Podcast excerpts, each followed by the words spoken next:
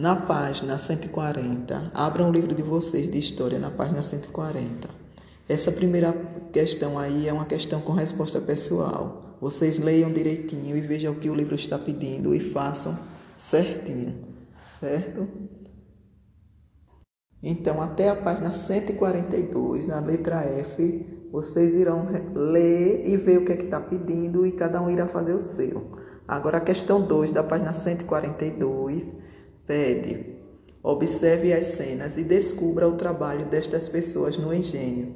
Na letra A, vocês irão colocar aqui: os escravos estão trabalhando na moenda para esmagar a cana e extrair o caldo, vírgula, também chamado garapa.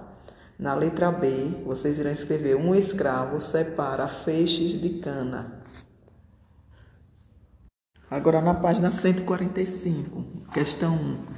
Em que época teve início o plantio de cana-de-açúcar no Brasil? Resposta: teve início no século 16, por volta de 1534, quando foi criado o primeiro engenho, vírgula, em São Vicente.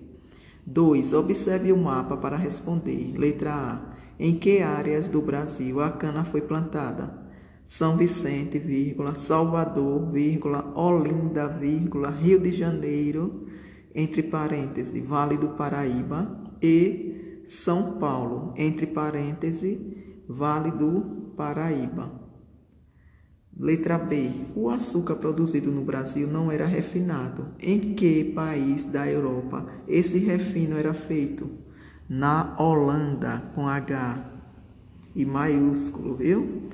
C. Depois de refinado, onde o açúcar era vendido para vários lugares da Europa. 3. A questão de número 3 é uma questão com respostas pessoais. Leiam e respondam atentamente, certo?